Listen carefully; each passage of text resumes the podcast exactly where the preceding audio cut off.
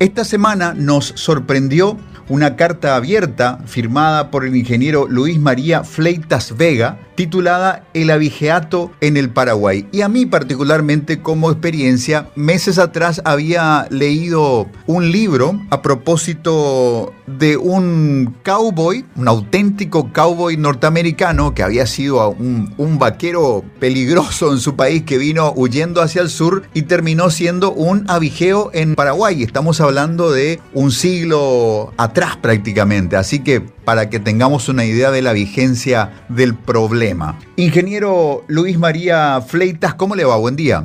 Buenos días, Quique y a tu amable audiencia. Estamos, sí, realmente eh, impresionantes en la vigía. En la, medida que yo me fui informando del tema de en Paraguay, me fui sorprendiendo. Y así como dijiste vos, es un fantasma, un fantasma muy peligroso y muy vigente, Quique. Yo como periodista vivo en mi cotidianidad buscando noticias, pero a veces tengo ya la idea un tanto supersticiosa de que las noticias me buscan a mí, porque en la continuidad de ir tomando registro del violento caso del capo narco alias Zamura que se escapó en un sangriento episodio hace un año ahí en la continuidad de la avenida costanera cuando emboscaron el vehículo penitenciario en el que iba, mataron al comisario Ferrari y lo rescataron. Al final cuando la inteligencia policial da con sus cómplices y encubridores, descubren como una especie de delito de segundo piso que esa banda de violentos también se dedicaba no apenas al abigeato, sino a asaltar estancias, expulsar a sus habitantes, propietarios o administradores y quedarse con todo, la tierra y los bienes. Eso me fue construyendo la idea de que esta forma de delito sigue, no solamente sigue vigente, sino además se ha vuelto más peligrosa y es más peligrosa porque es invisible e impune. Mira, que hay, hay varias aristas que podemos analizar. Uno es el crimen organizado. Vos sabés que el, crimen organizado más poderoso en Paraguay hoy en día es el narcotráfico. Y como dice ahí en este artículo que llegó a tus manos, eh, no olvidemos nunca que el narcotráfico ya encontró a dos presidentes en el Paraguay. Un general que quedó absuelto porque derrocó a un dictador y el que era su cajero llegó también a ser eh, presidente de la República y todos saben quién es, ¿verdad? Entonces, el narcotráfico nos sorprende cuando una diputada nacional agarra y dice, bueno, el 70% acá de los congresistas viene con dinero espurio y sucio del narcotráfico y otras cosas, ¿verdad? Y esas otras cosas están en el abigeato. El narcotráfico es más poderoso por las sumas que maneja. Vos sabés que en el tráfico como todo tiene que ser rápido, no hay tiempo para contar los billetes. Entonces se pesan los billetes de, de fajo de 100 dólares y se manda en fardos fardos plastificados contra fardos de cocaína que van en los aviones, ¿verdad? Eso es una alta rotatividad de, mucho dinero. Y lógico, ese dinero malsano, insano, eh, podrido, que va destruyendo la sociedad porque socava a, a los jóvenes, la cocaína, la heroína y todas las anfetaminas van destruyendo la mente de una juventud y tenemos décadas perdidas, eh, generaciones perdidas, tanto en Estados Unidos como, en los grandes consumidores. Y acá destruye toda la institucionalidad de la República. Cuando vos hablas que el 70% de tu Congreso de la República está inficionado por el narcotráfico o el abigeato, te puedo asegurar que si el, si el narcotráfico pone a senadores y diputados, yo te digo que el avigeato pone a concejales e intendentes de las ciudades remotas. A esa figura es la que, a ese peligro es lo que estoy llegando yo con mis investigaciones que me están colaborando socios de la Asociación Rural del Paraguay. Este es un problema antiguo y los avigeos quieren tener una inspiración en, en el Robin Hood o sea, acá el que está apostando por el desarrollo del país generando empleo, para los adigeos tiene la obligación de mantenerle a los pobres. Es el famoso impuesto que el RP pone, impuesto revolucionario, que le cobra y que yo te puedo asegurar que en San Pedro, en Concepción, muchos ganaderos están pagando hoy sin protestar. Y hay una, una especie de impuesto también pagado a los políticos y a los protectores, porque la cosa viene así el cuatrero que sube en un caballo y hace movimiento de tropas en la oscuridad y por tierra, ese es el último, la última, es la mula del narcotráfico. Es el microtraficante que distribuye el crack ahí por los barrios periféricos de Asunción, ¿verdad? Pero ese tiene un medio jefe, por decir así, un, mando medio, que son los, sargentos o los jefes de grupo, y ahí ya están metidos agentes de Senaxa, agentes del Servicio Forestal Nacional, en el caso de, de los rollos, de los postes de quebracho, y después ya están los capitanes y los capitanes ya son concejales municipales, de, ya no me refiero a un solo partido, ¿eh? porque el monopolio de la corrupción ya no es solo del Partido Colorado. ¿eh? Hace bastante tiempo ya la, el tango se está bailando de, a dos con los dos partidos principales, especialmente el llanismo dentro del liberalismo y el cartismo dentro del coloradismo, que es lo que vino a podrir totalmente todo esto. ¿verdad? Disculpame que me, que me meta un poco en la política porque ahí está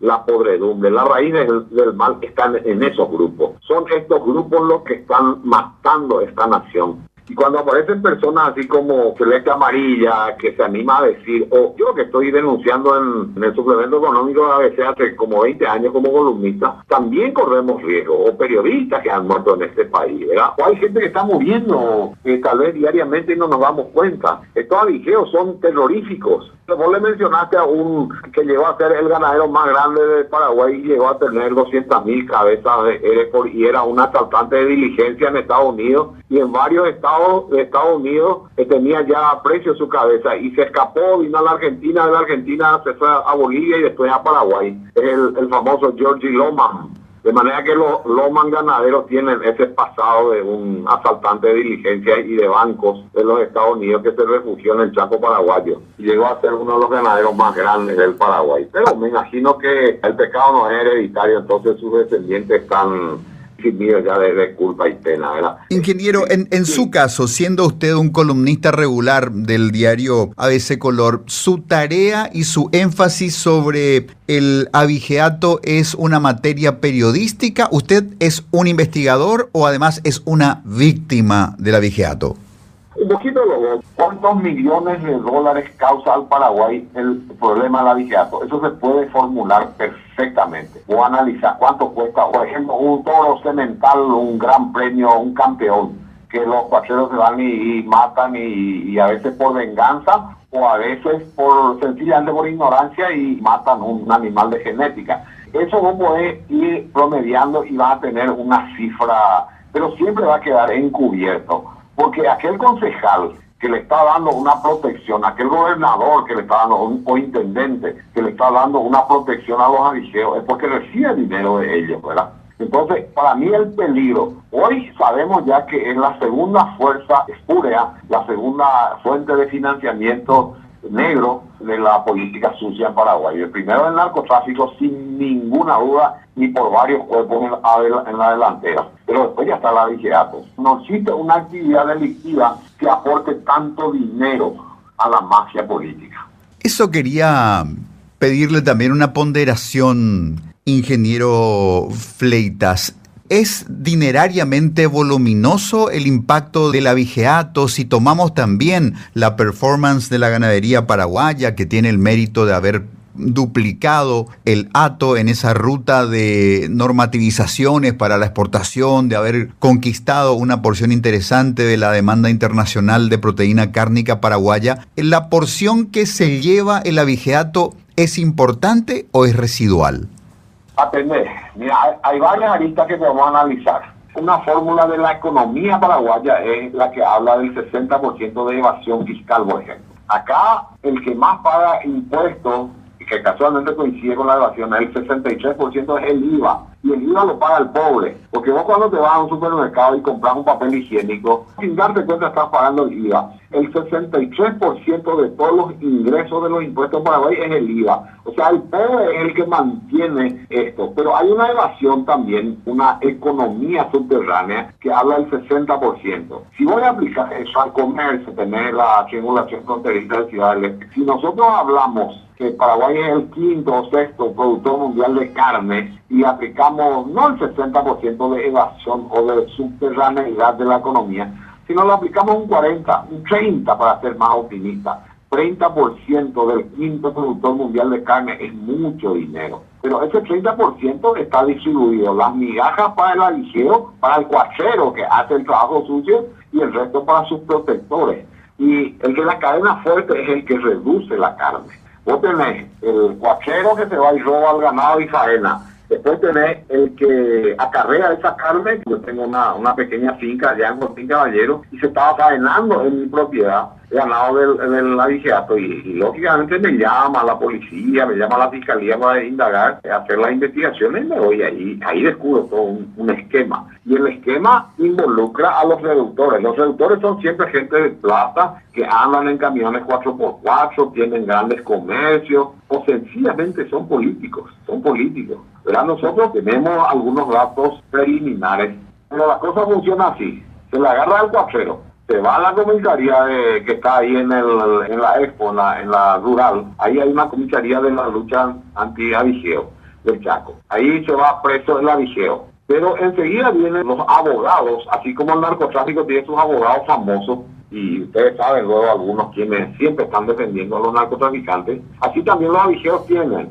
Y enseguida ese avigeo se va y le dice, todo lo que dijiste no te preocupes cuando la policía te indagó y te hizo declarar, no te preocupes, que no tiene validez jurídica. Lo que vale va a ser lo que vos vas a decir frente a mí en la fiscalía. Y ahí en la fiscalía se va la fiscalía y dice, yo no sé nada, no, no me consta, no sé, no entiendo, y ahí se cocina todo. Entonces, en esta cadena está la vigio, que es el más peor, el piquín. Después ya están los, los peces más grandes y ahí ya hay una complicidad en la fiscalía, la policía porque no vas a hacer esto si no tenés gente corrompida en Senaxa que te da las guías de traslado para que vos puedas transportar en camiones tras ganado, ganado robado. ¿verdad?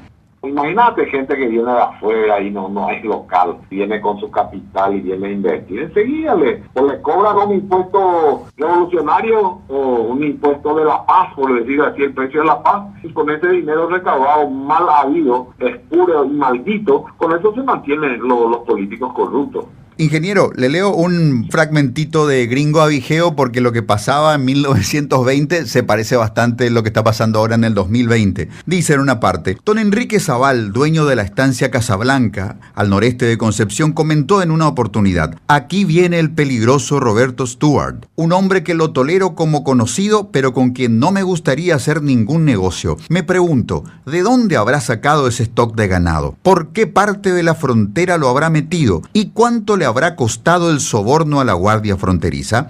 Las autoridades paraguayas desde siempre estuvieron en conocimiento de las actividades ilegales de Roberto Stewart. Eso ya se dejó entrever en el caso precitado en las crónicas de El Diario de septiembre de 1920. A 10 años de las primeras noticias que denunciaban el robo de más de 100 cabezas de ganado en la zona conocida como Carayavuelta, el orden publicó que el cuatrerismo del norte había sufrido una gran pérdida. Y decía la crónica, Roberto Stewart se ha fugado. La historia novelesca de Roberto Stewart, el amigo de los políticos, el cuatrero grande, casi nadie la sabe. No, decimos mal, conocemos sus fechorías y conocemos sus padrinos de acá, pero nunca la autoridad paraguaya, sean ellos delegados civiles, jefes políticos o jueces, se han animado a tocar a don Roberto. Hace unos 20 años atrás hice una maestría en desarrollo y tuve un, unos maestros, de, uno de ellos fue el país ya afinado, ¿verdad? Él nos había contado una historia de un tal Quirito Amaral, y que nadie le podía matar, era un tipo así muy, tipo ese lampiao, un rey de cangazo en el Brasil, ¿verdad? ¿Y qué hacía Quirito Amaral? Robaba el ganado a los hacendados, a los ricos, y repartía entre los pobres. Es lo que el FP hizo hace poco y siempre hizo, ¿verdad? Eh, secuestra a un ganadero, secuestra a un hombre que tiene dinero, a un menonita, lo saca y lo reparte entre los pobres. El que tiene dignidad rechaza eso, pero con, ni el sentido común ni la dignidad es lo más común. Entonces mucha gente pobre acaba aceptando eso y ellos se van creando una especie de coraza social la historia de Quilito Amaral tuvo un desenlace diferente. El presidente, creo que en aquel entonces liberal, no recuerdo si era un Gullari o uno de estos liberales famosos, lo encomienda a un, a un delegado y héroe de la guerra del 70, Francisco Caballero Álvarez, lo, lo, lo encomienda para ella solucionar el problema de Quilito Amaral. Y Francisco Caballero Álvarez... Pancholo. Arma, Ese, ya con coraje, héroe de guerra, manda a decirle al Quilito Amaral que quería encontrarse con él, la hora y, y el lugar donde él lo diga, y solos.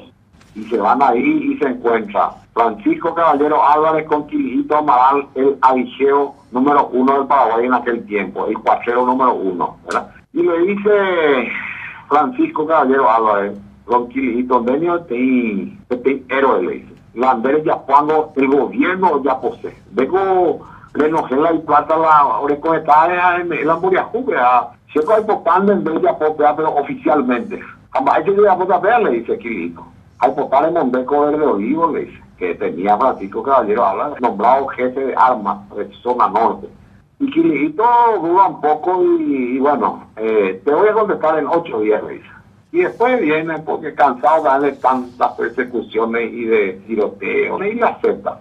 Se le pone a Quilijito Amaral el verde de olivo y creo que no pasó un mes después eh, se encontró con otra cuadrilla contraria de un tal sapo brasileño que andaba de la misma forma en la zona fronteriza y de zona de Bellavista. Y en la primera emboscada lo matan a Quilijito Amaral.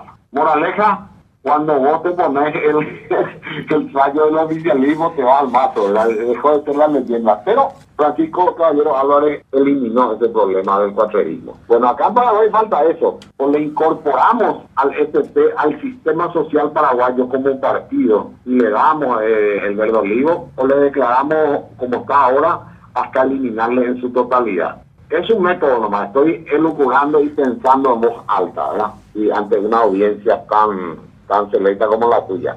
Pero son los caminos que tenemos. Por eso el Paraguay no va a salir de su postración y no va a salir de esta miseria en que vivimos si no hay un pacto social. Si en una gran mesa lideramos a un estadista, no por este fantoche de Cartes que está hoy gobernando, sino por un estadista le tenemos que sentar a Tranquilo Favero, el mayor terrateniente de, de, la soja en Paraguay, a Teixeira, a, todos los grandes ganaderos, al sin tierra, al sin techo, al sin rollo, al sin vergüenza, al sin escrúpulo que están en el Congreso, y todos en la mesa y hacer un gran pacto social y dejar de, vestir cada cual su camiseta y pensar en la albirroja. Si no hacemos eso, Paraguay no tiene salida, no tiene salida ni caro Quique.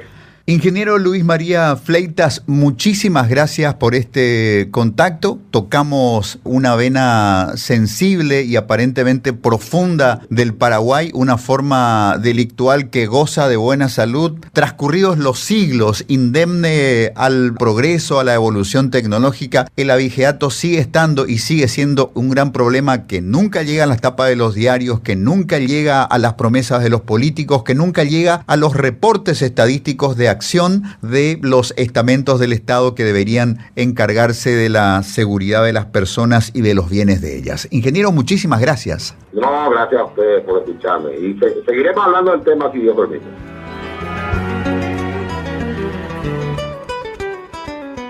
El ingeniero Luis María Fleitas Vega, autor de un manifiesto que se llama El abigeato en el Paraguay, digno de lectura porque devuelve con buen rigor conceptual, con un fondo histórico interesante, datos actuales de una industria, comillas, muy vigente en el Paraguay, el abigeato.